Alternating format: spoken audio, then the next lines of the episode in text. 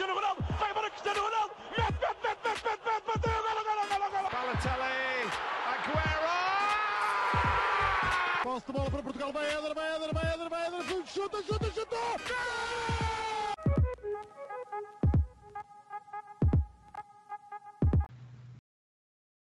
Olá, sejam muito bem-vindos a mais um episódio do podcast do Spanenka. Não estou na companhia do habitual Miguel Rocha, porque vamos dividir um bocadinho do trabalho dos eh, episódios de aniversário e que já vos vou explicar mais ou menos como é que a coisa vai funcionar. Mas, em primeiro lugar, apresentar o painel de hoje. Em primeiro lugar, Pedro Machado, do Futebol 120. Tudo bem, Pedro?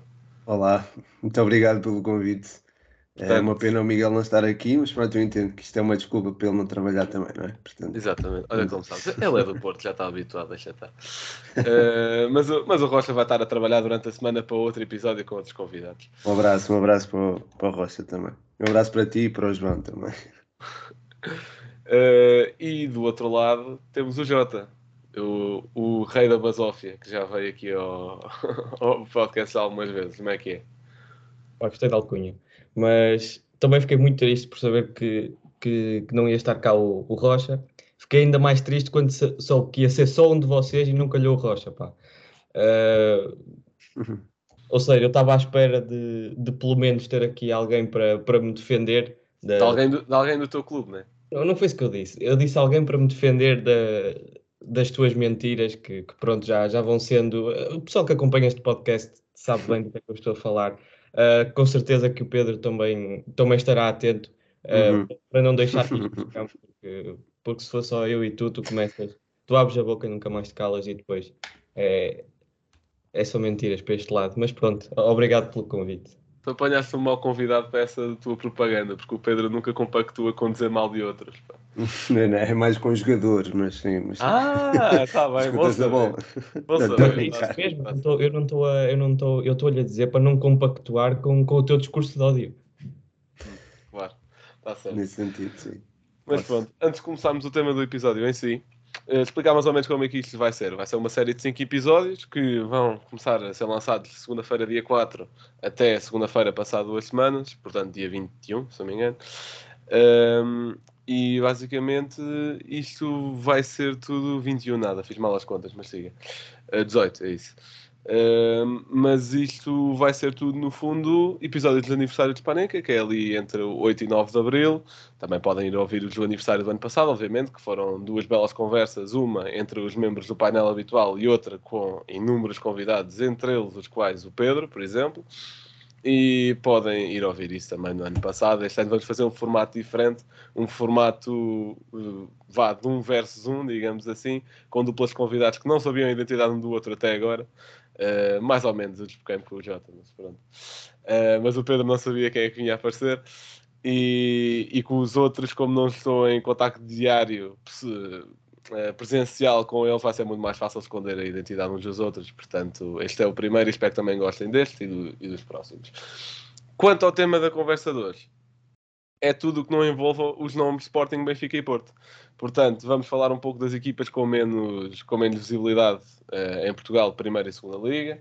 Uh, sendo que tanto o Pedro como o Jota apoiam uma de, uh, pronto, cada um apoia uma dessas, portanto eu hoje vou ficar mais calado, digamos assim, Uh, o que para o Jota deve ser incrível, Uh, e vou, vou, vou dar o pontapé de saída, no fundo, vou começar pelo Pedro, Uh, e começando uh, por uma pergunta mais de marketing, se calhar, e não tanto de futebol, uh, o que é que achas que seria necessário para dar mais visibilidade às equipas chamadas não grandes, digamos assim?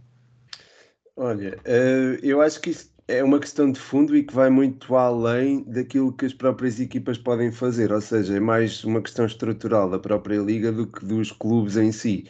Eh, porquê? Porque hum, está tudo muito centrado em três equipas, ou quatro, né, na nossa liga, e depois isso acaba por influenciar aquilo que é eh, a projeção das outras equipas. E isto começa, digo eu, no- nos direitos televisivos, que são distribuídos eh, só para três equipas, neste caso, ou enfim, grande parte deles são distribuídos para três equipas, e isso acaba por minar eh, aquilo que seria uma, enfim, uma maior competitividade e que acabaria por beneficiar também este, os três grandes, neste caso, ou os três chamados grandes.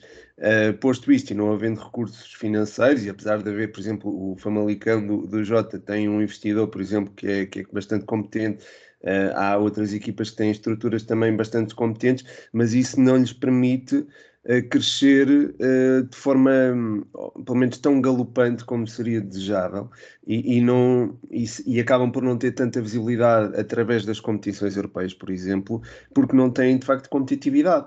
E isso é uma coisa que se vai adquirindo, é uma coisa que se vai construindo ao longo do tempo.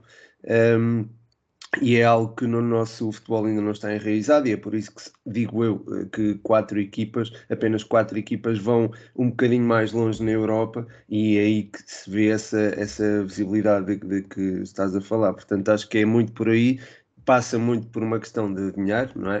É como em tudo na vida, mas é, mas acho que é, acho que se pode fazer, há mecanismos para isso e esse mecanismo seria é, um deles seria desvirtuar as tais uh, receitas dos direitos televisivos. Muito bem, Pedro. Jota, eu sei que se calhar não estás habituado a tantas dificuldades financeiras pela razão que o Pedro disse, mas uh, como é que achas que esta visibilidade poderia ser dada aos aos outros clubes, tirando do, top 3, digamos assim. Assim, eu acho que essa questão dos direitos televisivos é, é fundamental. Uh, relembro, por exemplo, que em, que em, toda a Europa, quando se começou a falar aqui de descentralização dos direitos, Portugal era o único país, a par do Chipre, se não me engano, que ainda não, que ainda não tinha posto isso em prática. Só para ver o, o quão atrasados estávamos nesse, nesse aspecto. E depois é, é uma série de, de pequenas decisões que vão fazendo a diferença. Por exemplo, quando vemos reuniões da Liga com os clubes, clubes uh, onde temos uh, o Pedro Proença com o Pinto da Costa, o, era na altura o Luís Felipe Vieira e o Varandas, e às vezes o António Salvador, e, e, chamar a isto uma reunião com os clubes é, é no mínimo um bocado desrespeituoso para, para todos os outros e desvirtua toda a competição, porque obviamente que esses três ou quatro clubes vão ter interesses muito diferentes dos outros e vão ter interesses em que uh, o dinheiro não saia, não saia dali e, e, isso acaba por os prejudicar a longo prazo, porque uh, acho, que, acho que esses clubes, uh, para conseguirem ser mais competitivos na Europa, vão ter de aceitar que é preciso um campeonato mais competitivo cá dentro. e isso, se calhar, vai fazer com que eles não ganhem tantas vezes no início, mas a longo prazo Uh, se eles acreditarem que realmente são mais competentes que os outros, vão continuar a ganhar e, e dificilmente isso não irá acontecer. Uh, portanto, é preciso que os clubes grandes tenham essa consciência e abram um pouco mão uh, do poder que têm em conjunto com, com as próprias. com as próprias pessoas que estão no poder da, da Liga, por exemplo, que têm de, que têm de ter mão firme nesse aspecto. depois, o Pedro referiu que era sobretudo uma questão mais um, que, que, os clubes estavam, a, estavam bem neste aspecto, ou seja, os clubes não podiam fazer muito mais, uh, mas acho que por vezes, e, e tu, da maneira que, que, perguntaste, usaste mesmo a palavra visibilidade, um, é preciso perceber que há muitos clubes, e até posso incluir os grandes nisto, uh, que, não, que não se dão a, tanto a essa visibilidade quanto podiam dar. Um, eu não sei se vocês acompanharam, ou, ou quem nos ouve, uh, os tweets da malta do 0-0 durante esta semana, em que eles tentaram falar com várias equipas da segunda Liga uh, e de seis equipas que falaram, só uma é que, se, é que disse que, que aceitava de facto o convite, as outras uh, ou diziam logo que não, porque supostamente falar com a imprensa afeta a, a qualidade da equipa, o rendimento.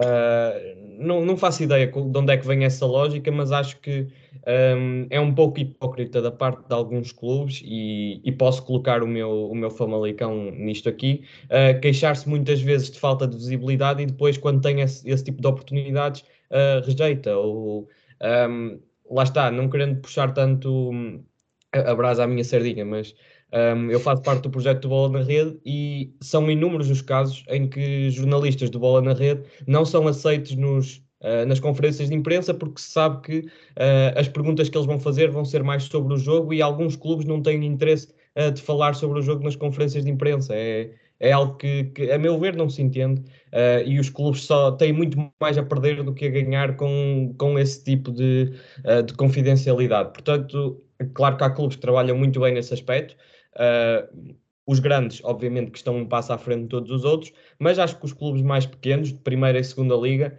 Uh, se, se, se, mostrarem alguma abertura uh, à comunicação social, por exemplo, uh, acho que terão muito mais a ganhar do que a perder e, e, vão contribuir também para que o público em geral conheça o que eles estão a fazer e lhes dê mais valor, porque afinal de contas, se eu conhecer o que é que se passa lá dentro, se calhar vou estar um bocadinho mais próximo de decidir ir ao estádio no fim de semana e, e no fundo acho que isso é, é uma das coisas que mais faz falta. Sim, isso é, é sem dúvida o que tu dizes, é, é um ponto interessante, João a questão da visibilidade mediática.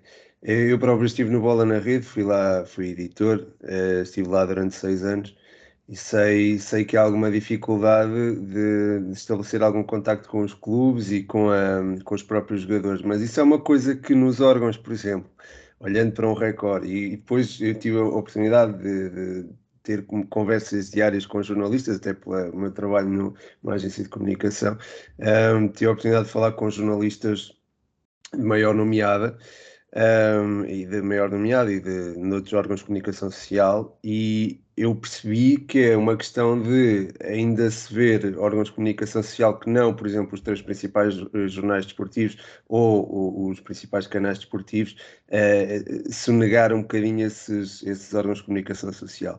Uh, isso acaba por acontecer por parte dos clubes. Um, há também uma gestão, e também olhando agora da perspectiva do clube, também conhecendo um bocadinho, estando um bocadinho familiarizada com essa política de comunicação eh, de, de um clube, uh, há também alguma, enfim, é preciso gerir essa, essa mesma comunicação. Uh, mas acho que os clubes já estão um bocadinho mais abertos, pelo menos desde o tempo em que eu, por exemplo, saí do Bola na Rede, foi em 2019, acho que foi 2020, um, até agora, já, tem, eh, eh, já houve uma maior abertura por parte dos, hum, por parte dos clubes uh, e esse mediatismo, uma forma de aparecerem, por exemplo, alguns jogadores em órgãos de comunicação social, uh, não diria fora os três, uh, os três principais jornais desportivos ou os principais canais desportivos, isso é uma tendência que, que tem, enfim, tem-se vindo a esbater e por vezes as dificuldades de comunicação não estão só relacionadas com os clubes, mas também com os empresários dos próprios jogadores, que às vezes podem dificultar essa comunicação. Portanto, às vezes é, tudo, é, é, uma, é todo um, é um conjunto de coisas que acaba por dificultar. Uh, e estando em competição, uh, estando os jogadores em competição em fases decisivas, é também é vetado cada vez mais o acesso, é, portanto, nesta altura seria mais difícil ter acesso, por exemplo, a uma entrevista com um jogador uh, no, no Bola na Rede ou noutros. Ou, por exemplo, no Visão de Mercado, acho que o Visão de Mercado não tem um, entrevistas, não sei se tem entrevistas ou não, agora não me recordo, mas seria muito mais complicado teres num órgão de comunicação social menos, um, enfim, menos mediático, uh, do que propriamente num mais mediático, sobretudo numa altura em que as decisões estão a acontecer ou estão prestes a. Enfim, eh, os campeonatos estão prestes a decidir-se. Portanto, eu entendo a tua perspectiva, João, mas nem sempre é, é fácil da perspectiva do clube, da perspectiva do jogador, da perspectiva de quem gera a carreira do jogador. Portanto, é, por isso é que eu digo, acho que vai, é mais fácil eh, dotar os clubes de maiores infraestruturas e depois de dotar-lhes de maior competitividade e depois de, enfim, de mostrar uh, ao mundo aquilo que eles valem, uh, do que propriamente haver uma. Enfim, é certo que os clubes podem sempre fazer mais um bocadinho, mas acho que a política de comunicação dos próprios clubes também tem vindo a melhorar. E, e eu acho que não é só o libertar os jogadores, é também a forma como se movem nas redes sociais. Passo, o Passo Ferreira, por exemplo, é um exemplo claro disso mesmo, está-se a mexer muito bem. Um, e há outros clubes que, pronto, não me vêm agora à memória, mas também se estão a mexer muito bem. E acho que essa aproximação também se faz através das redes sociais, ou seja, não é só através dos, dos órgãos de comunicação social. Mas eu sei perfeitamente, João, que é, pá, é lixado. Nós estamos a falar todas, todas as semanas a tentar falar com um jogador, a querer entrevistar um jogador novo e levar sempre um não, mas pronto, faz parte também. Mas eu acho que essa, essa lógica de que uh, o jogador, em, em, por exemplo, agora estamos a chegar à fase final da, da temporada, o jogador vai ter menos rendimento porque deu uma entrevista no, no dia de folga. Hum. Uh, eu, eu, não sei até que ponto é que isso faz sentido. Assim. Eu entendo o ponto de vista de que uh, nós já vimos uh, montes e montes de jogadores que vão a, a, entrevistas e depois acabam por se queimar ou por queimar o clube, ou, uh, porque são, são pessoas que, que não estão, não têm o tipo de formação para, para, para falar assim tão bem, muitas vezes. Uh, muitas vezes são pessoas que vêm de meios mais difíceis, que não estão habituadas a esse tipo de conversas e, e pronto, acabam às vezes por dizer coisas que, que acabam por deixar os clubes em maus lençóis ou até, uh, ou até eles próprios, muitas vezes. Vimos, por exemplo, uh, o caso do Everton no Benfica há umas semanas que, uh, que, foi, que foi algo polémico e, e, e, eu acho que os clubes têm mais receio disso do que qualquer outra coisa, porque eu acho que estar a bloquear porque estamos numa fase final e decisiva é estar a assumir que o jogador nesta fase só se preocupa com o futebol e com mais nada, quer dizer, não, não vai estar com a família, não vai estar com a namorada, não vai estar com.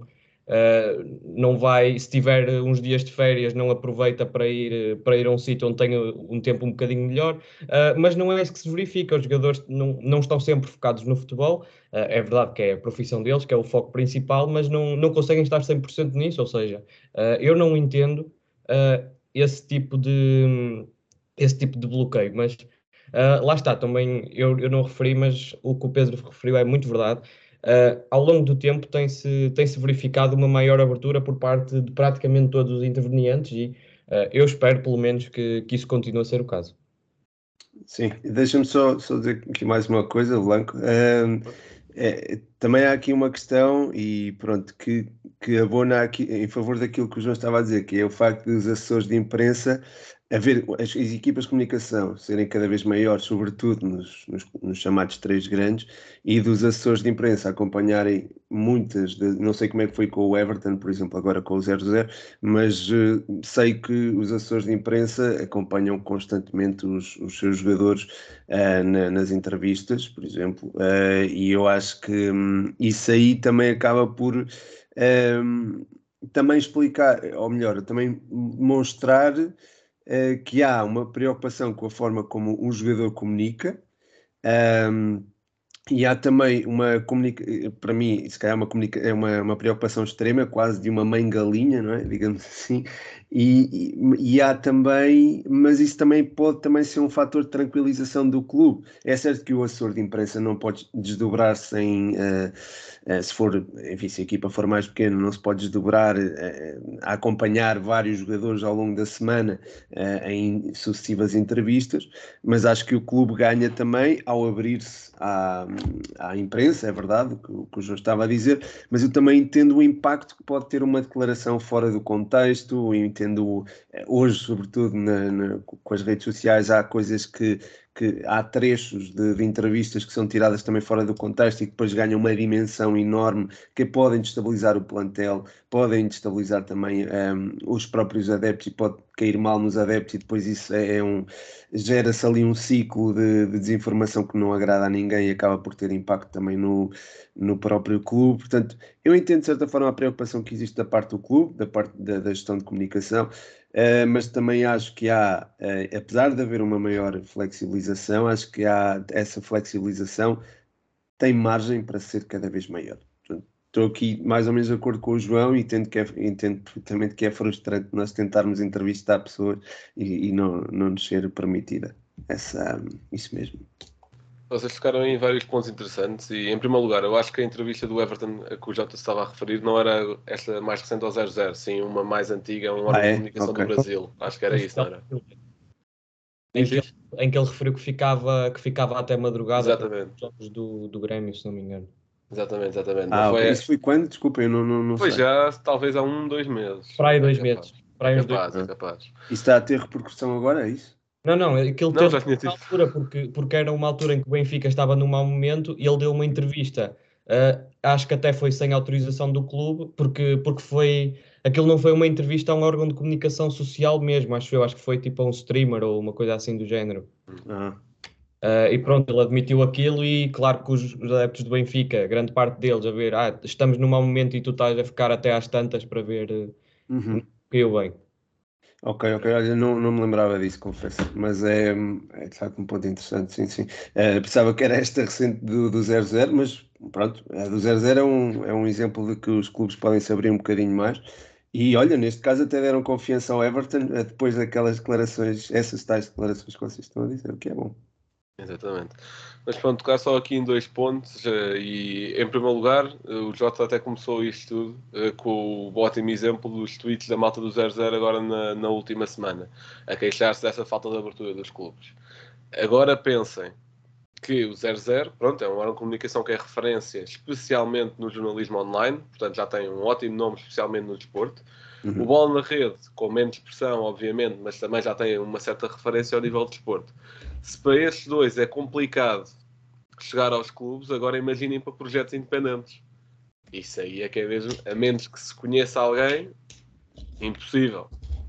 Porque e isso é válido para clubes de primeira, de segunda ou até distrital. Aí há uns tempos nós até tentámos fazer assim um projeto digital com, clubes da distrital, enviámos mail para uns quantos, zero respostas, por exemplo.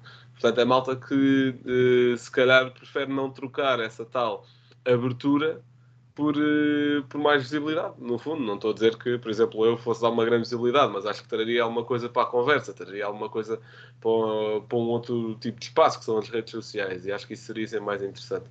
E vocês também têm vindo a dizer que nos últimos anos tem havido uma maior abertura, o que é verdade. É, só que eu tenho também a minha teoria do, do porquê disso acontecer. Se é porque os clubes queriam muito. É pá, devido. Se é porque nos, uh, nos tivemos de trancar em casa durante largos meses é capaz de ter sido. Eu acho que é mais por causa disso. Eu acho que os clubes, entre perder, uh, ou seja, os adeptos desprenderem-se completamente, ou olha, se calhar afinal é melhor deixar uh, uh, o jogador dar mais uma entrevista ou outra, ou se calhar é melhor apostarmos mais no departamento de comunicação, criar aqui, ou, ou fazer mais piadas no Twitter, ou fazer aqui um podcast, ou qualquer coisa. Acho que sim, porque eu acho que infelizmente não, não partiria em situações normais de nenhum clube a iniciativa de não, vamos aproximar, vamos aproximar aqui os jogadores dos adeptos num ano totalmente normal, sem pandemia, blá blá. Acho que infelizmente não funcionaria assim e atenção, isto não é para nenhum clube em específico, é para todos. Eu acho que não, não vejo isso ser por maldade, mas vejo isso por ser ainda haver uma perspectiva muito arcaica do que será a abertura no futebol e especialmente em Portugal e também para os clubes uh, em Portugal terem uma prioridade mais definida, que é profissionais ganhar, não profissionais sobrevivência do clube. E em que é com uma maior abertura a curto prazo ajuda nisso? Provavelmente pouco. Uh, e, acho que é, e acho que é um pouco por aí. Mas um, ehm, não sei se mais alguém quer dizer alguma coisa em relação a isso.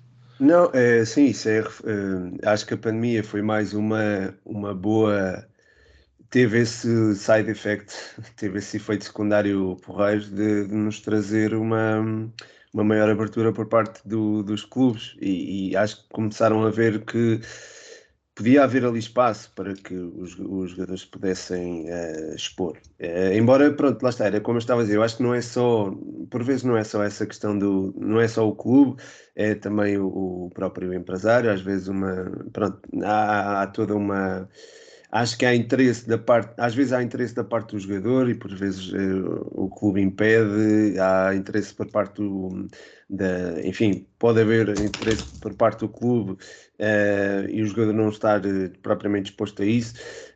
há, há toda uma, uma uma variedade de fatores, mas normalmente é, é, parte do clube. Mas acho que o clube já está mais aberto a isso mesmo. Pá, eu lembro-me de, não sei se foi em vésperas de, já não lembro, foi em vésperas de uma competição importante do Sporting, por exemplo, disponibilizar três jogadores, uh, cada um dos, uh, na capa dos três uh, principais jornais. Desportivos, eu já não lembro a altura, mas lembro nem foi, nem foi há muito tempo. Eu lembro o que é que estás a dizer, por acaso, mas nem foi há muito tempo, sim. Não foi, exatamente. E pronto, isso também parte de, do trabalho do próprio assessor de imprensa, Uh, um grande abraço aqui para o Felipe, que é o, é o assessor de imprensa do Sporting, e ele, eu, já na académica, ele fazia um trabalho fantástico e está a fazer, eu acho que ele gera muito bem a, a informação e a comunicação, e acho que o, o, Sporting também nesse particular, e agora pronto, Blanco, eh, também puxando um bocadinho a à tua sardinha, o Sporting tem trabalhado muito bem a comunicação e não fazendo, imagina, não disponibilizando 100% dos jogadores porque não o pode fazer, acho que acaba por fazer com que os jogadores cheguem ao público através do trabalho das redes sociais, que eu estava a falar isso também há pouco, uh, e, o, e o João também. Um, ehm, pela, pela, por exemplo, o ADN Sporting é um, é um podcast bastante, muita gente vê, não é? E é, é o próprio, e pronto, isso acaba também por trazer os jogadores mais próximos dos, dos adeptos e, e, e, acho que há iniciativas feitas por parte do Sporting particularmente também têm sido uh, muito bem conseguidas. Uh, o próprio Futebol Clube do Porto acho que tem também um, não sei se é do próprio Futebol Clube do Porto ou se é do, do Porto Canal, agora não estou certo, mas tem também é um, um...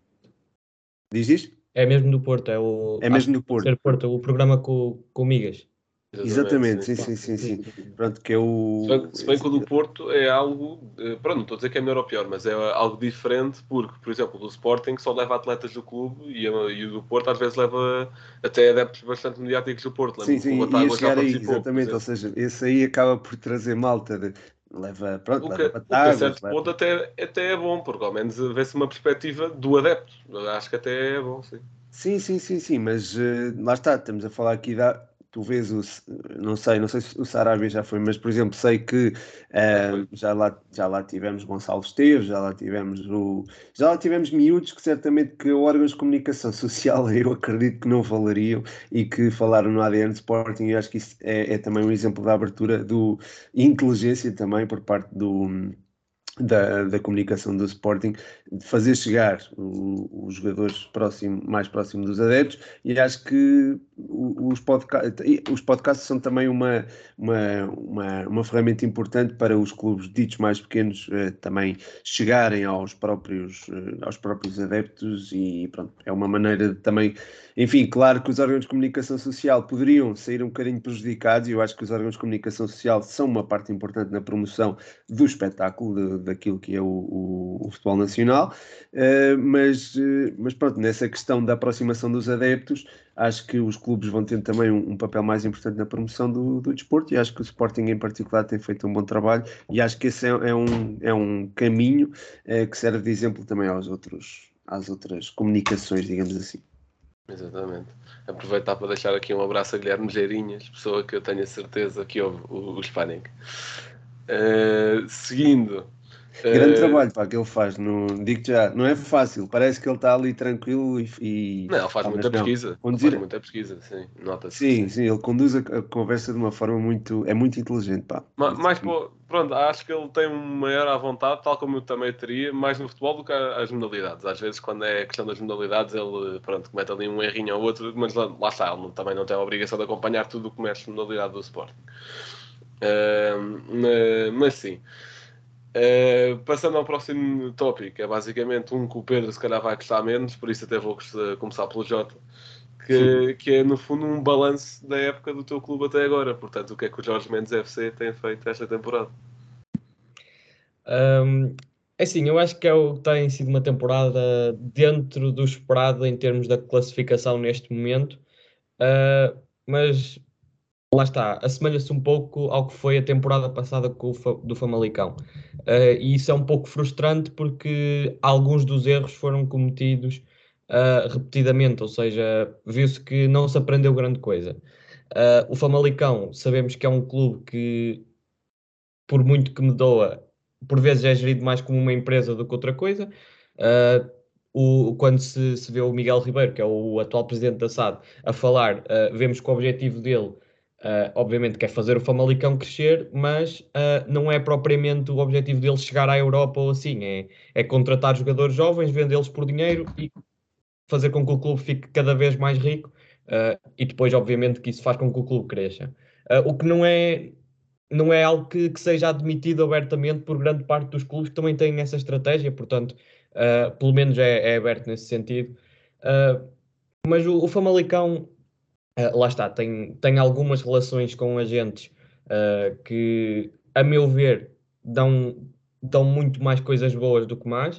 Uh, basta olhar para o plantel do Famalicão, por exemplo, este ano o Famalicão recebeu o Marcos Paulo, uh, que de outra maneira nunca na vida teria condições de receber, uh, como, como muitos outros, ou seja, a relação com o Jorge Mendes e, e não só, uh, porque nem sequer há uma relação mesmo oficial com o Jorge Mendes, mas com, com vários agentes da Gestifoot, por exemplo, faz com que vários jogadores uh, acabem por vir para o Famalicão porque, porque sabem que é, um, que é um clube que não tem medo de apostar em jovens. Uh, sabemos que há N casos de sucesso de jogadores que vieram para cá uh, e tiveram e acabaram por relançar a carreira ou por lançar mesmo a carreira. Uh, vimos, por exemplo, o, o que estava, que estava na segunda divisão espanhola, veio um ano para o Famalicão e agora Uh, não é titular absoluto, mas joga muitas vezes no Valência a titular. Uh, o Pedro Gonçalves é, é, o que todos sabemos, foi o melhor marcador da Liga no ano, no ano seguinte. Uh, o Tony Martínez foi para o Porto.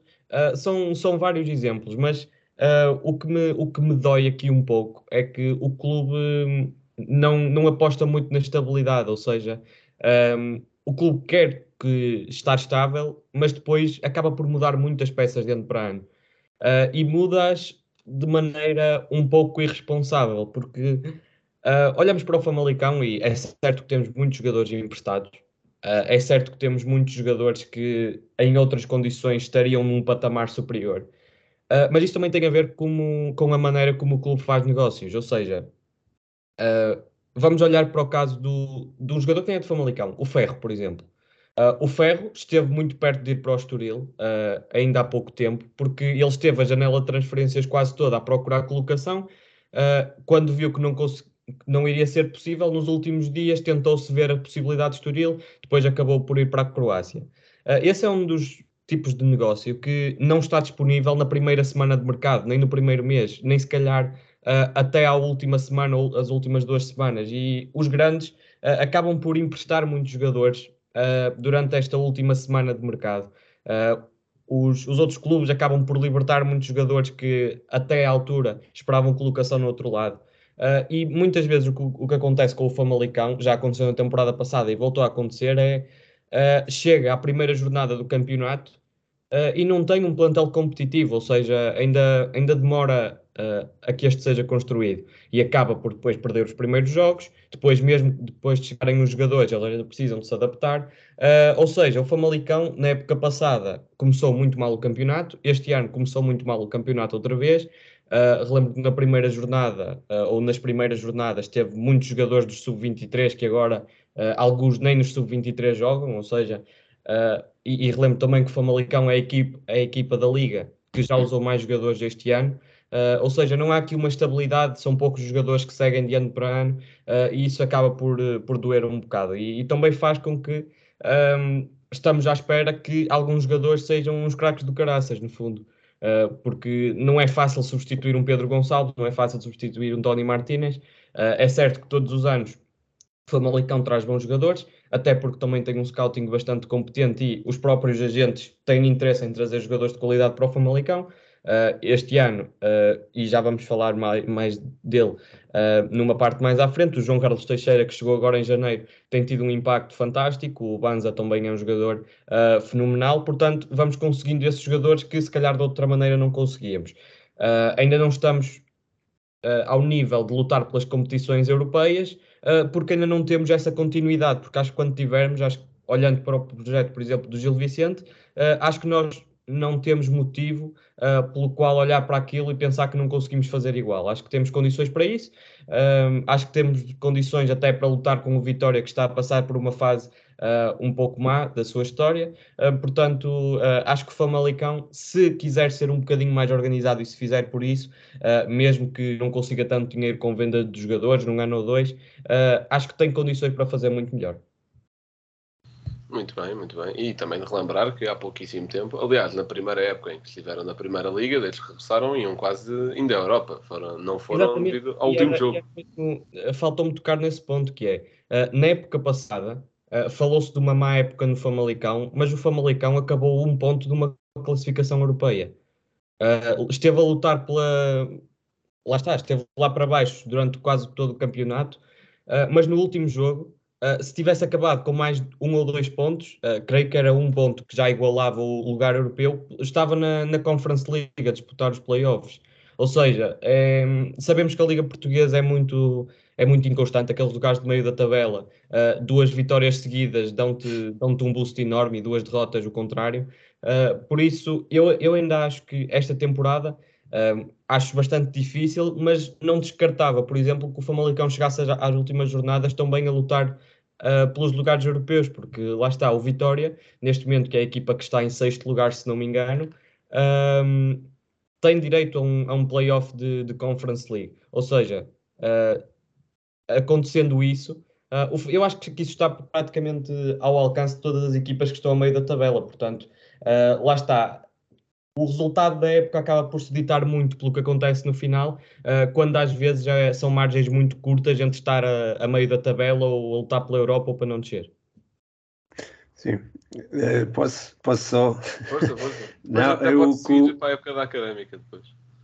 Diz isso? Podes abordar o Famalicão e depois podes seguir para, para a da Académica. Não, não vale a pena falar da Académica. Em relação ao, ao Famalicão, um, eu gostei, gostei de ouvir o João falar e, olha, lembrei-me de, de, quando fui a Famalicão fazer um Famalicão Académico. Olha, foi para a bola na rede, curiosamente. E quem se sentou ao meu lado foi o, o Luís Rodrigues, do, do 00 e pá, e foi e tive ao pé dele e tanto na sala de imprensa, na altura não era bem uma sala de imprensa, era uma sala de imprensa improvisada. Uh, e pronto, infelizmente a académica perdeu na altura. Uh, Cruzei-me com um jogador, uh, tive mesmo cara a cara com um jogador que fez bate-pé para não jogar antes da, antes da partida, um jogador da académica, foi curioso. E, mas pronto, de, fiquei com uma boa sensação do estádio do Famalicão, por exemplo, e gostei bastante. Uh, no sentido oposto, quando o Famalicão veio cá uma vez, uh, acho que foi há dois ou três anos, cá a Coimbra, lembro-me de haver cenas lamentáveis e pancadaria no relevado uh, entre o Ricardo Ribeiro e os jogadores do, do Famalicão. Uh, portanto, pronto, isso fica, fica o reverso da medalha. Mas bem, em relação à época do Famalicão ano passado, Oh, oh, oh, João, se não, não te importas, eu, eu acho que o Famalicão tinha capacidade para ter garantido um lugar na, na Conference League, não, não leves a mal e discordar, mas acho que poderia ter superado o Santa Clara se a época tivesse sido, um, ehm, enfim, não tivesse tido os reveses que teve. Diz isto, desculpa. Estou de acordo com o que estás a dizer. Podes continuar. Pois, é isso. Porque eu acho que o Famalicão tem hoje jogadores. Pegaste no exemplo do Marcos Paulo. O Marcos Paulo é um jogador que tinha, a meu ver, e eu vi, acompanhei, acompanhei o, o Brasileirão quando ele começou a afirmar acho que era um jogador que tinha todas as condições para integrar um Braga, por exemplo. E é, é um jogador que eu acho que era desejado por, por alguns clubes uh, nessa Europa fora. O facto do o Famalicão conseguir captar este tipo de talento é, é digno de. É também do dinheiro que move, mas também é da competência do próprio. Também referiste o Miguel Ribeiro. Uh, e acho que não havendo. Pode haver dinheiro a rodos, pode haver, enfim, pode haver uma pode haver um saco cheio de dinheiro, mas se não houver competência na gestão do clube, as coisas não, não correm, enfim, não correm da melhor maneira. E eu, eu acho que também o mérito de Famalicão estar onde está é também devido à, à, competência da, da, estrutura diretiva e pronto, acho que também é preciso assim, reforçar, aliás, o que o João estava a dizer.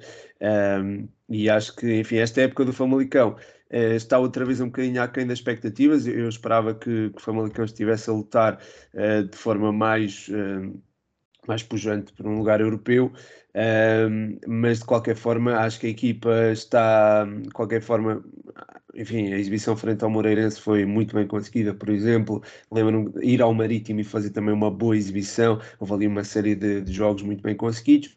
Uh, ultimamente, se calhar, esteve um bocadinho aquém, diria, mas acho que é, é uma questão de, de, tempo até a equipa estabilizar. E eu acho que se a época tivesse mais 10 jogos, por exemplo, mais 10 jogos, isto é, além dos 34, uh, ah, o Famalicão iria à Europa com toda a certeza. Portanto, acho que é uma questão, enfim, volto também a concordar com o João, havendo uma, também uma estabilidade ao longo da da, do tempo de uma equipa, de uma, uma formação diretiva, uma formação diretiva, uma, uma formação diretiva, uma, uma estrutura técnica também, acho que há condições para que o Famalicão possa ter, portanto, um, uma, uma candidatura mais séria às competições europeias e, e, quem sabe bater o pé também, eventualmente a um Braga ao longo do tempo.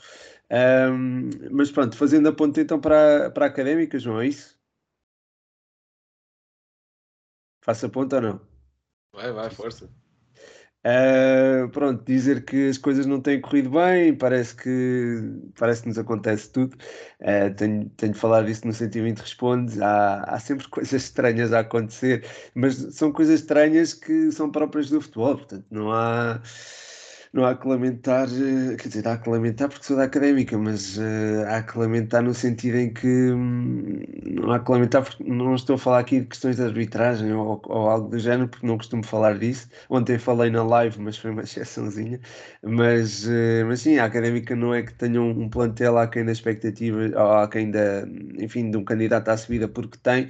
Uh, mas há, quando a bola não entra, quando há, e acho que podemos explicar só, só através disto. Quando a bola não entra, quando há um jogo menos conseguido, quando há um ciclo de jogos menos conseguido, é difícil, é muito mais difícil. O peso da vitória torna-se ainda mais uh, difícil de, de superar. Portanto, torna-se ainda mais, mais difícil conquistar uma vitória. E eu acho que a Académica entrou nesse ciclo, infelizmente, e está numa posição muitíssimo frágil. Uh, está a 11 pontos da, da zona de, do lugar de, do playoff de manutenção uh, com 21 pontos em disputa. Portanto, enfim, eu continuo a acreditar até ao fim, mas acho que é cada vez mais complicado. Um, mas, é, mas não é por falta de, de qualidade dentro do clube.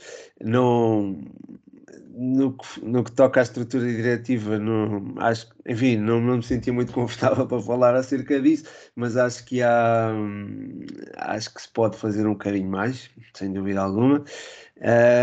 Mas, uh, mas não é só isso, não, não é só a estrutura diretiva, não é só os jogadores, não é só também os adeptos, se calhar podiam fazer mais, eu próprio podia se calhar fazer mais enquanto adepto.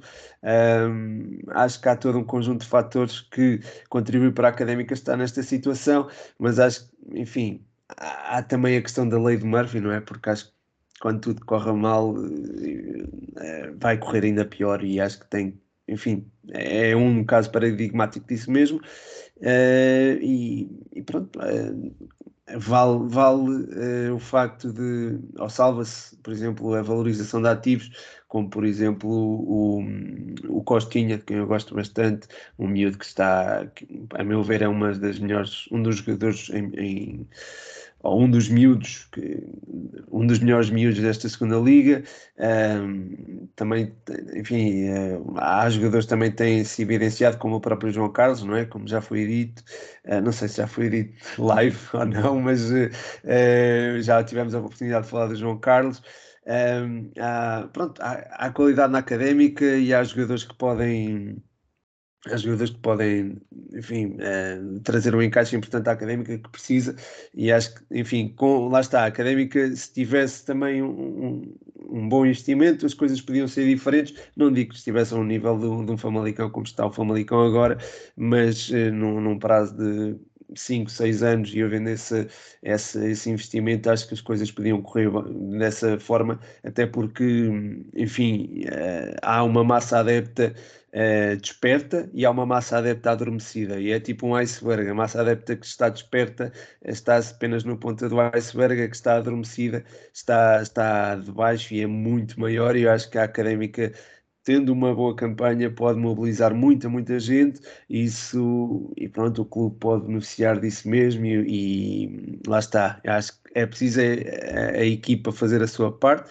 não é lá está, acho que tem havido muito azar e, e, não, não vou culpar aqui ninguém, nem os jogadores da equipa técnica, mas a partir do momento em que surgirem resultados, este clube pode, pode ganhar muita, muita, muita força e pode ter muita força e pode, enfim, pode mostrar toda a sua grandiosidade e, e pronto, acho que passa por ter algo, maiores recursos uh, financeiros, passa por uh, depois aproveitar esses recursos financeiros como o Famalicão tem feito e depois gerar uma sinergia positiva entre clube e cidade e clube e adeptos e pronto, a partir daí sim um, iniciar uma, um ciclo positivo como aquilo que o Famalicão vive. É certo que há alguma volatilidade, uh, volatilidade, desculpem, uh, mas, é, mas acho que é algo que hum, é normal dentro de um clube. É normal que um clube possa não ter períodos tão bons, uh, tem que saber adaptar e o Famalicão soube adaptar-se. A Académica, infelizmente, foi em, tem tido uma queda a pique.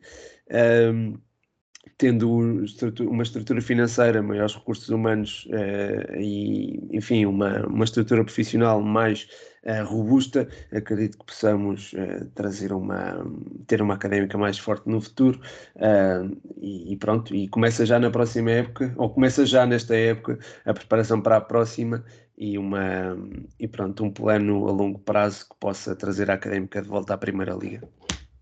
Deixa-me só dizer uma coisa, e, e tu desta tua, tu desta tua uh, o teu ponto de vista sobre uma experiência que tiveste em Famalicão. Eu, eu, também posso fazer de uma experiência que tive, que tive aí em Coimbra, quando fui ver o Famalicão, e por acaso queria tirar essa dúvida contigo, porque não sei se estamos a falar do mesmo jogo quando tu falaste uh, de quando o Famalicão foi jogar uh, há uns três anos uh, e que houve aqueles desacatos com o Ricardo Ribeiro. Eu não tenho a certeza se será o mesmo jogo que estamos a falar ou se, se terá sido um jogo diferente, mas também foi um jogo muito cantinho e, e eu tenho este jogo uh, bastante presente na minha memória porque de todos os away days em que fui, foi, o que, foi o que mais gostei de longe por vários motivos. primeiro porque foi foi um caso que, que correu o mundo, chegou, a, chegou à ESPN, por exemplo, americana, uh, que por acaso. As pizzas. Exatamente. Uh, tem uma foto em que eu aparecia na capa, só que entretanto tiraram, não entendi porquê. Uh, e pronto, foi, foi um, um, bom gesto do Famalicão. Aquilo foi um dia de semana à noite, uh, não me recordo que dia, que dia era, mas era, era uma quarta-feira, uma coisa assim do género. Uh, e o Famalicão trouxe muita gente a, a Coimbra uh, e o clube, no intervalo, ofereceu-nos pizzas, montes de caixas vindas da, da Telepisa, se não me engano. e não, não. Isso acabou. Não foi?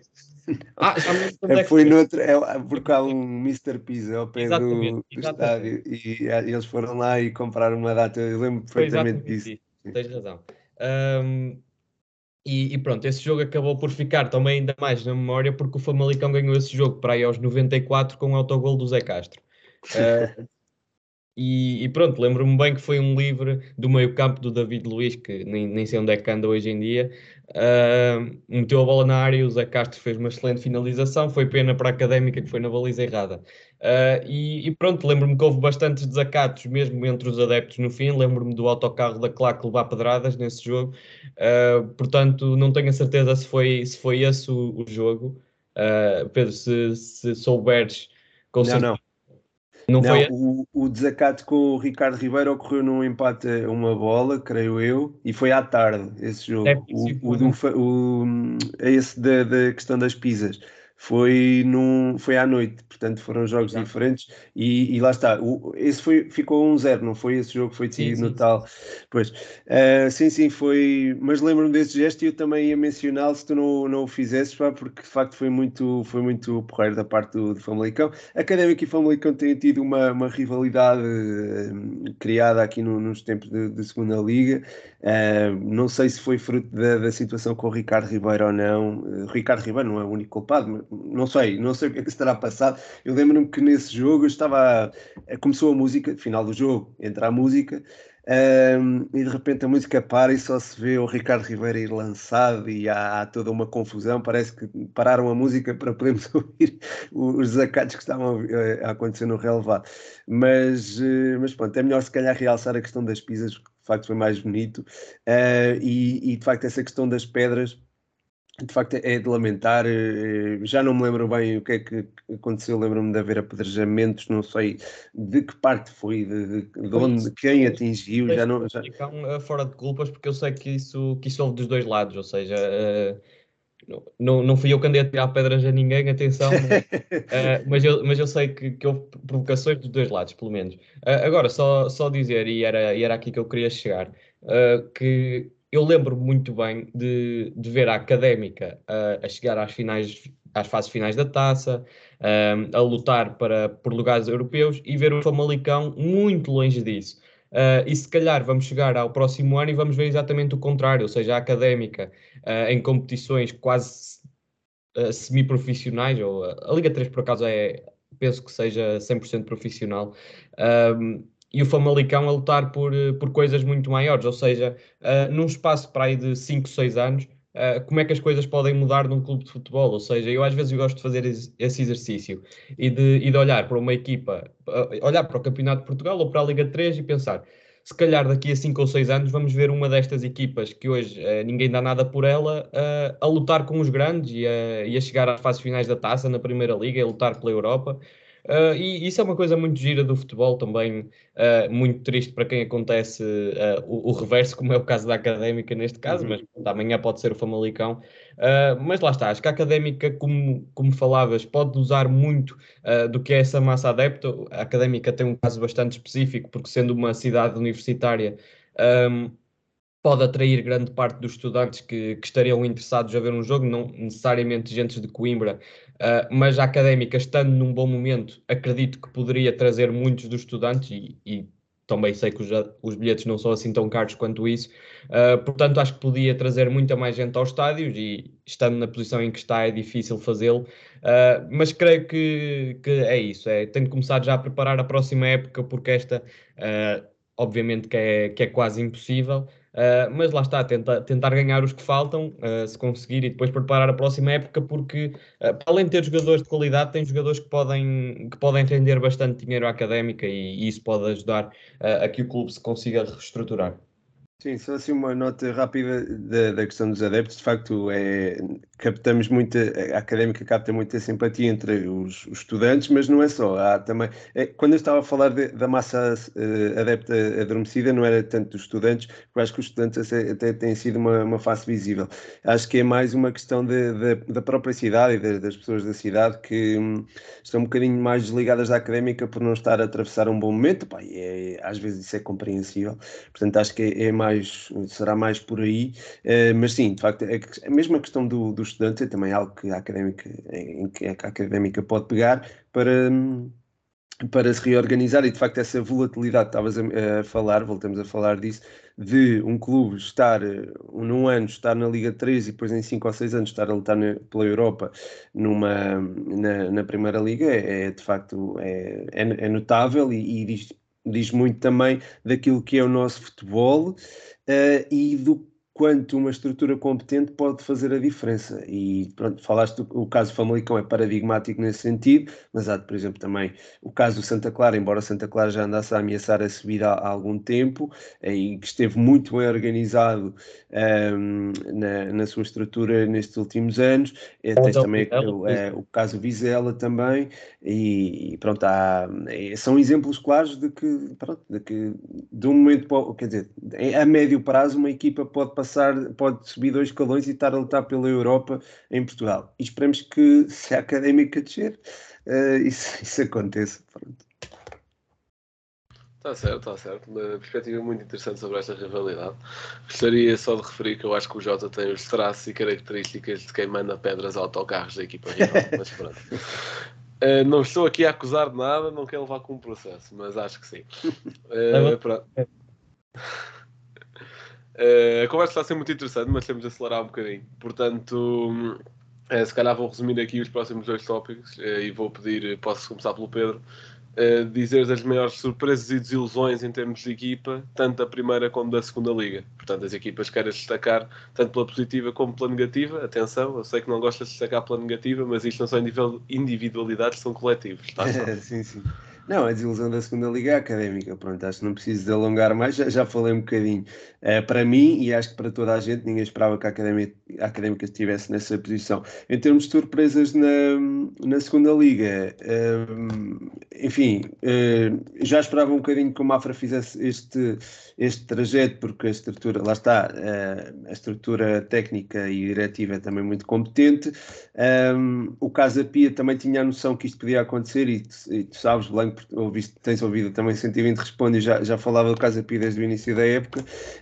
Um, os Chaves e Feirense também estavam um bocadinho à espera que fizessem uma boa temporada, uh, mas se calhar o Feirense não imaginava estar uh, numa posição de lutar pela subida nesta altura. E apesar de haver muito dinheiro à, em, à volta do Feirense, se calhar não esperava que estivessem a lutar pela pela subida a esta altura uh, e tendo, por exemplo, o Nacional, tendo os Chaves também, havendo também o, o Farense que, apesar de estar a, a carburar tarde, só está agora a carburar e está a mostrar que podia estar a lutar pelos lugares de subida uh, nesta altura.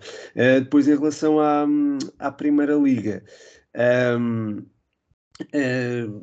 em termos de, de desilusão, um, enfim, a, Bessada não acho que não, seja propriamente uma desilusão, porque nós sabíamos, acho que é público, uh, que não havia uma organização propriamente dita, a saída do Petit ditou aqui uma, ditou isso, enfim, ilustrou isso mesmo, mas se calhar diria que esperava mais do Moreirense, Uh, ainda para mais agora com estas, questões, estas contratações recentes do Kevin Mihalaz e do, do próprio Jefferson também, uh, esperava que o Moreirense estivesse um bocadinho mais acima na tabela. Uh, surpresas, eu não imaginava, sou honesto, que o Gil Vicente estivesse tão bem nesta altura.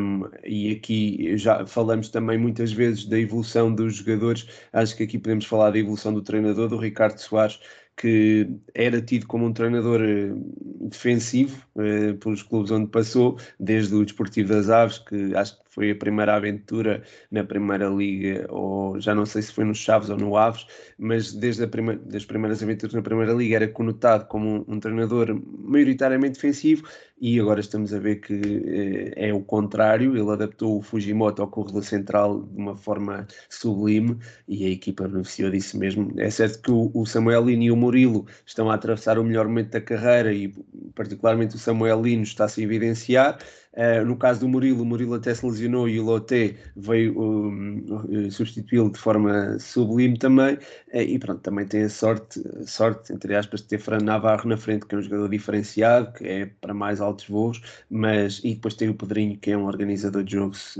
também fantástico. Portanto, tem ali uma estrutura fantástica ao seu dispor, mas soube aproveitá-la e, e, acho que o Ricardo Soares é hoje um treinador muito mais completo e o Gil Vicente beneficiou disso mesmo e está a surpreender, aliás está com 10 pontos de vantagem para a vitória de Guimarães, que teve um investimento uh, muito mais significativo uh, e já estava a morder os calcanhares ao Braga se não vencesse o, o Benfica, acho que o Gil Vicente podia mesmo uh, ultrapassar o Braga. Não sei quando é que este episódio vai para o ar, vai, segunda é segunda, não é? Segunda é, mas, mas sim, por exemplo, é, à altura em que este podcast for para o ar, o Gil Vicente pode já ter ultrapassado, uh, já ter ultrapassado, estar a 3 três meros pontos do, do Sporting Braga no quarto lugar, é, com 28 jornadas passadas, é, é dobra. Portanto, sim, seriam estes os destaques e as desilusões da primeira e segunda liga. Certíssimo. Jota, concordas com as escolhas aqui do Pedro ou, ou queres incluir o Famalicão? Uh, não, não vou incluir o Famalicão. Uh, na segunda liga, um, realmente uh, é, é, difícil não mencionar a académica nas, nas desilusões, esperava-se mais, mas pronto, já falamos bastante disso. em termos de surpresas, vou, vou, aqui lançar um nome que pelo menos eu não esperava que, que estivesse assim tão bem, que é o Benfica B. Um, na classificação. Não conta, está... pá, não conta, não pode, não pode. É grande, pá. O Benfica B é grande. É, é, o, é o Benfica, não pode, não pode. Nem, nem Benfica B, nem Porto B, troca lá isso. Epá, vou manter o Benfica B. Uh... Ah, vês ao meu podcast respeitar as minhas regras dessa forma. Está bem, estou a perceber. Estou a perceber. Mas olha que eu estava para mencionar o Benfica B, de facto, é, tem feito uma época muito bem conseguido. Perderam hoje, perderam no sábado com o Mafra, eh, e de facto foi, enfim, foi se calhar um resultado contra-ciclo, mas atenção, este Benfica B. Sim, exatamente. E depois, uh, o Casa Pia que eu, assim, eu reconheci alguma qualidade ao Casa Pia e esperava que estivesse uh, na, primeira, na primeira metade ou até no primeiro terço da tabela, uh, mas estar a lutar assim de forma tão acesa uh, pelos primeiros lugares era algo que eu, que eu não estava à espera. E, e acho que a equipa merece, tem sido um, um excelente trabalho do, do Felipe Martins, por isso todo o mérito para eles e acho que neste momento são, são dos favoritos a, a subir à, à primeira divisão. Uh, na Primeira Liga, uh, a minha a principal surpresa é o Gil Vicente, como, como o Pedro já referiu. Uh, um excelente trabalho de toda a estrutura, especialmente do, do Tiago Lange, que é, o, que é o diretor desportivo, se não me engano. Um, e, e, como desilusão, tive alguma dificuldade, um, porque realmente, olhando para a tabela, não, não vemos assim nenhum, nenhum resultado chocante. Ou seja, uh, normalmente a desilusão é uma equipa que estaria em zona de descida sem se esperar, por exemplo. Uh, não, não vejo nenhum caso desses, ou seja, o Moreirense uh, e o Belenenses Sade são dois, dois clubes que não são melhores, não estão melhor do que, do que os outros à sua frente, nem em termos de estrutura sequer. Um, acho que, por exemplo, uh, o Famalicão não estar, não estar melhor uh, pode, ser, pode ser visto como uma desilusão, mas acho que, acho que é um pouco injusto falar, falar dessa maneira uh, da época do Famalicão, por isso eu tenho bastantes dificuldades em, em uh, em mencionar alguém uh, e não querendo ir para os grandes, talvez, uh, talvez falo no Vitória, que também é grande à, à sua dimensão, e, e, está um pouco abaixo do que, do que poderia fazer, porque lá está, em termos de investimento, em termos de qualidade que tem, em termos de massa adepta, tinha condições para, para estar a lutar quase com, com um Braga e, e não está, portanto.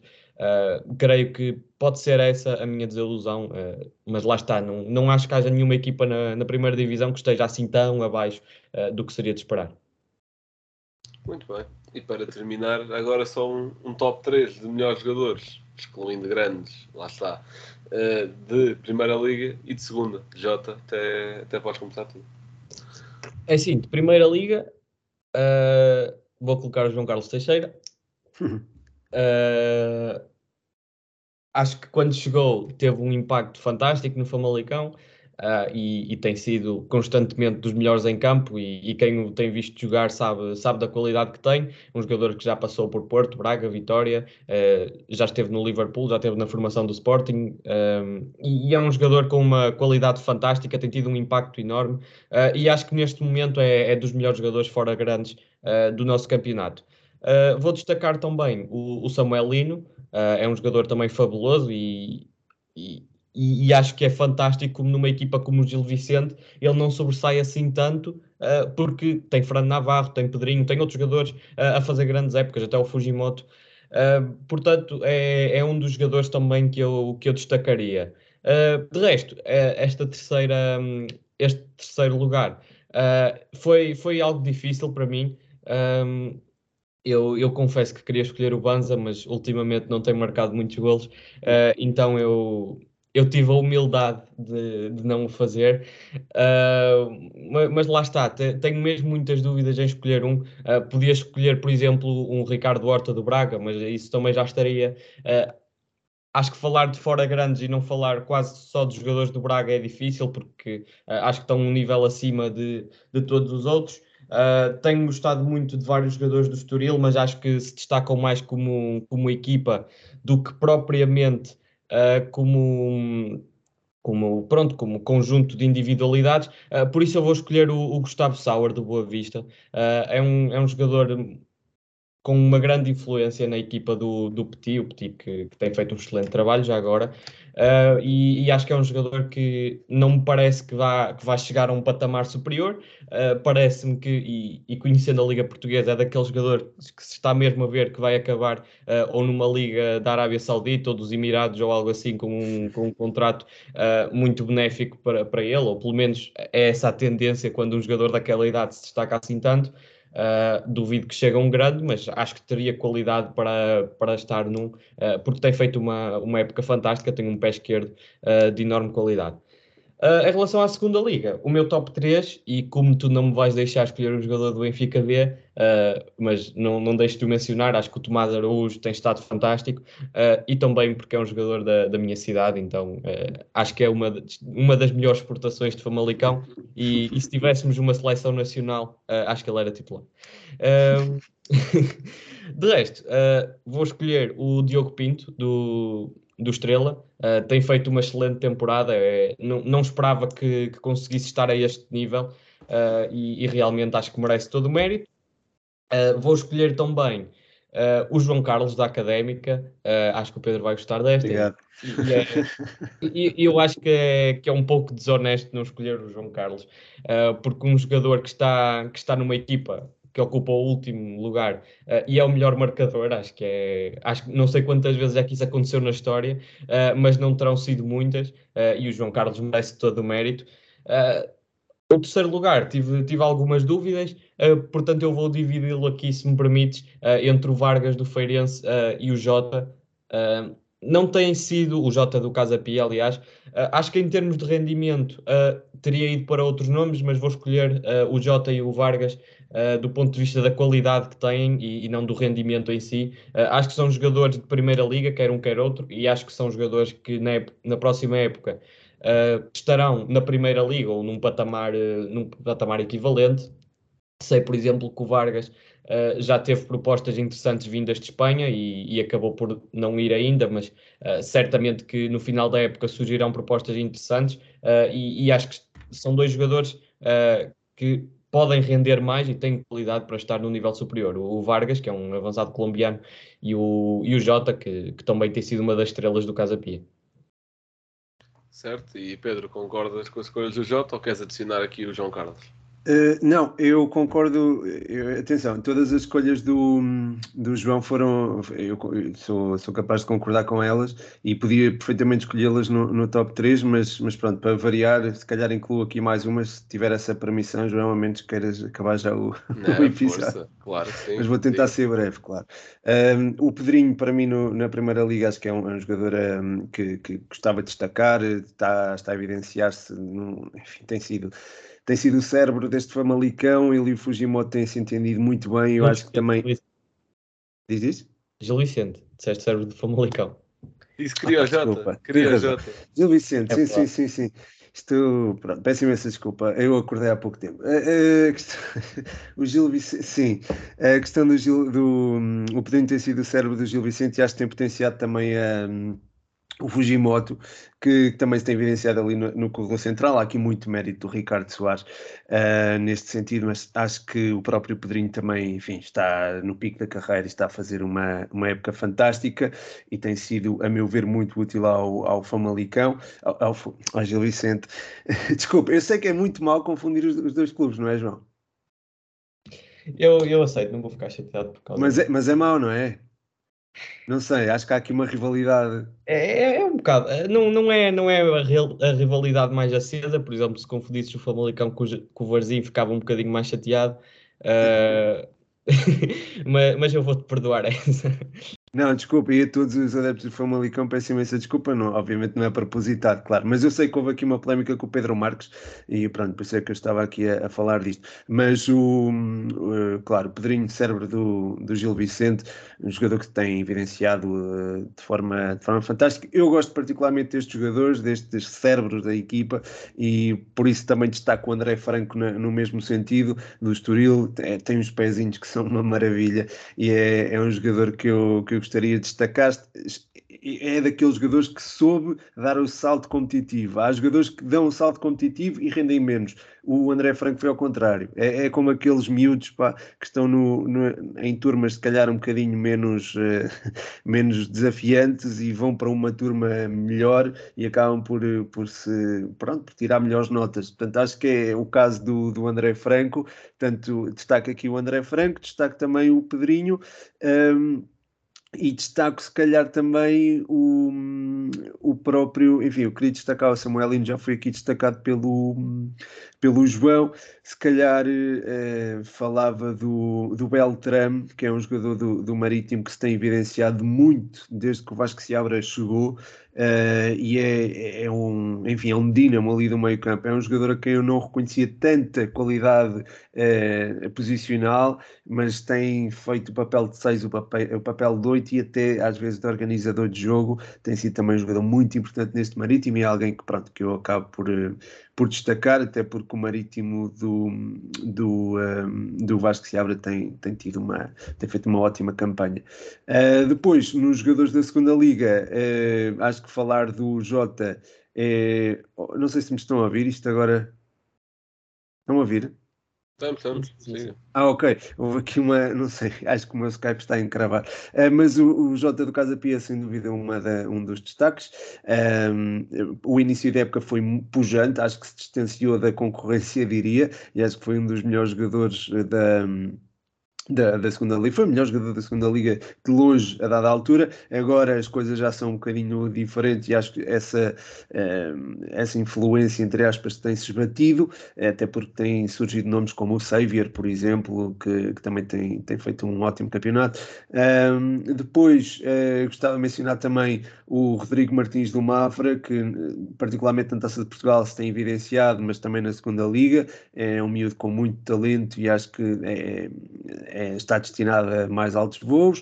Uh, e depois o Guga do Rio Ave. O Rio Ave tem feito uma época, enfim, se calhar um bocadinho abaixo daquilo que eu esperava. Eu esperava que o Rio Ave se distanciasse da concorrência de forma mais evidente, mas, uh, mas tem feito uma boa época de qualquer forma. E acho que o Guga, pela sua regularidade e pela sua. Um, também pela uh, plenitude do seu futebol, é alguém que eu, que eu gostaria de destacar. O Guga, que também passou pelo Famalicão, portanto, fica aqui também a cortesia para com o João.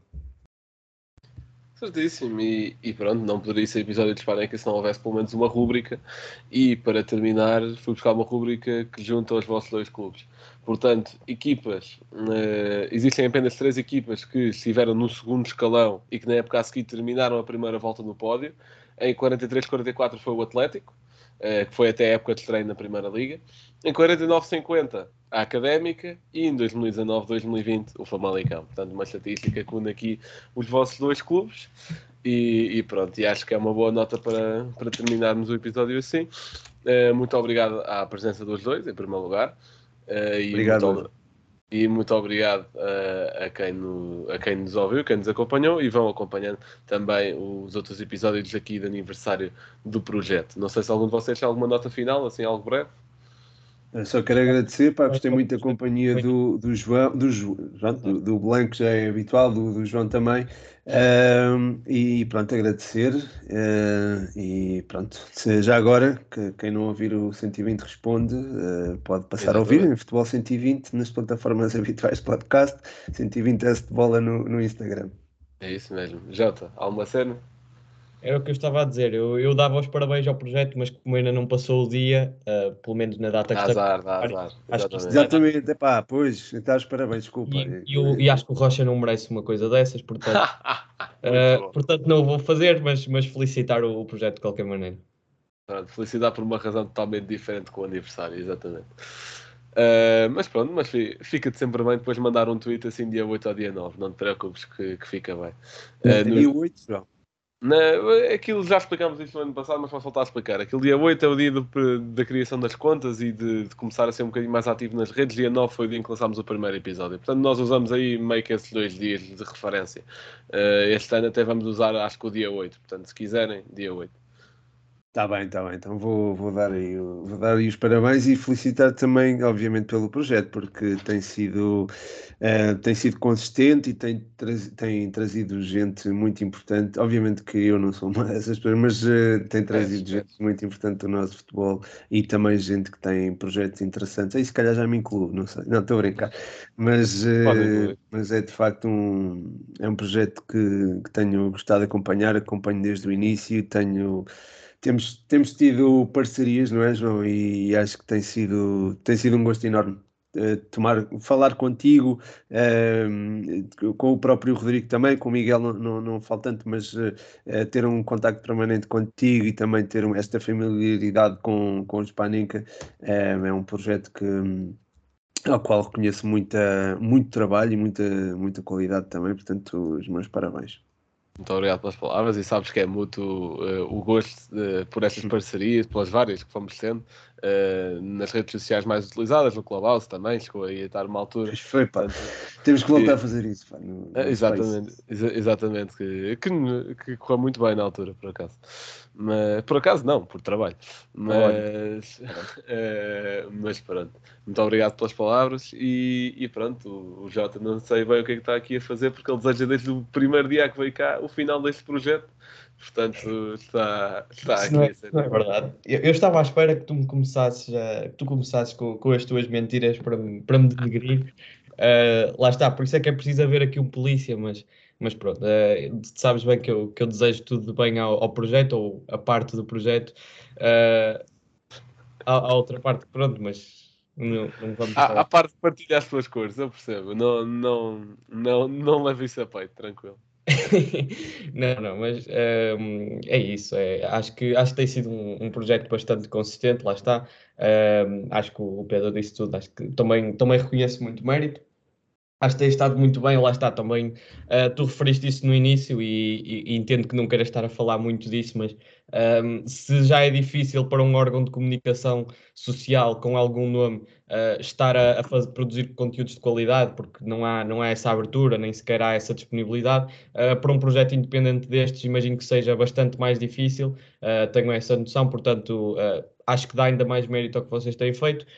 e pronto, espero que continuem e, e, espero que fiquem aí por, por muito mais anos, que é para, que é para ficar a chatear. Certíssimo. Eh, muito obrigado às palavras dos dois. Espero também contar com vocês para futuros conteúdos. Não, nunca sabe o que, é que pode, o que é que pode sair daí. Eh, e muito obrigado à vossa participação neste episódio. Agradecer muito mais uma vez à, à malta que ouviu e pronto, e sigam nas redes uh, tanto os convidados como, como também o podcast no geral. E é isso. Muito obrigado por terem ouvido e até à próxima.